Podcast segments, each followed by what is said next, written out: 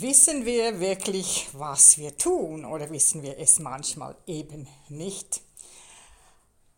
Liebe Eltern, liebe Innerkritiker, liebes Kind in mir, diese Geschichte möchte ich euch nicht vorenthalten. Nein, die muss ich wirklich rauslassen.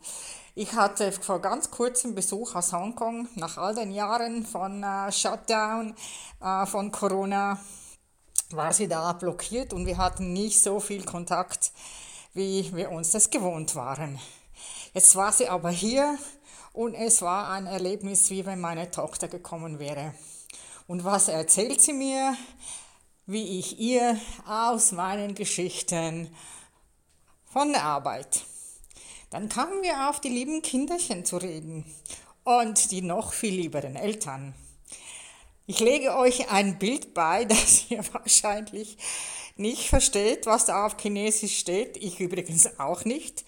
Doch das Bild zeigt genau das, was wir eben tun. Wir wissen einfach manchmal nicht, was wir machen.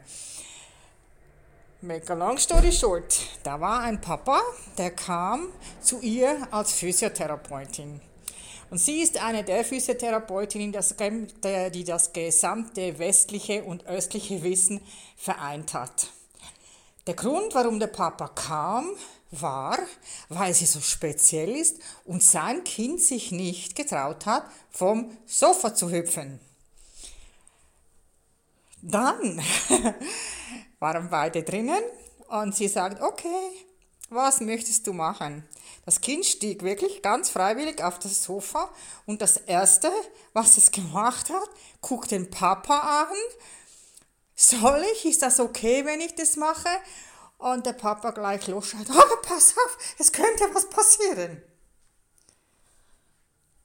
Das ist so eine tägliche Anekdote, die wir gar nicht wirklich bewusst wahrnehmen, erst dann, wenn uns jemand darauf aufmerksam macht.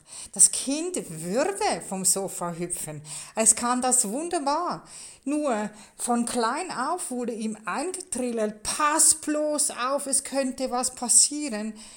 Das Kind macht nichts, ohne sich nicht vorher über die Konsequenzen bewusst zu werden oder sich zu versichern, dass es okay ist, was es da macht. Also, meine lieben Eltern, ich würde jetzt ganz klar sagen, es ist Zeit für Kommunikation, ist mehr als Reden. Weil dieser Papa hat dem Kind das nicht zwingend wörtlich verboten oder eingebläut, sondern seine ganze Haltung zeigt schon, nein, ach, es kann was passieren. Und da wundern sich dann ganz viele, warum Kinder eben gewisse Dinge nicht tun. Also es gibt ja Kinder, wenn die auf den Mond wollen, da kann jetzt Mama und Papa noch hundertmal auf die Mathe und auf das schlechte Englisch hinweisen. Das ist denen wurscht. Definitiv wurscht. Die wollen dahin, die gehen dahin, die finden den Weg, egal wie oft sie zu Hause erniedrigt werden.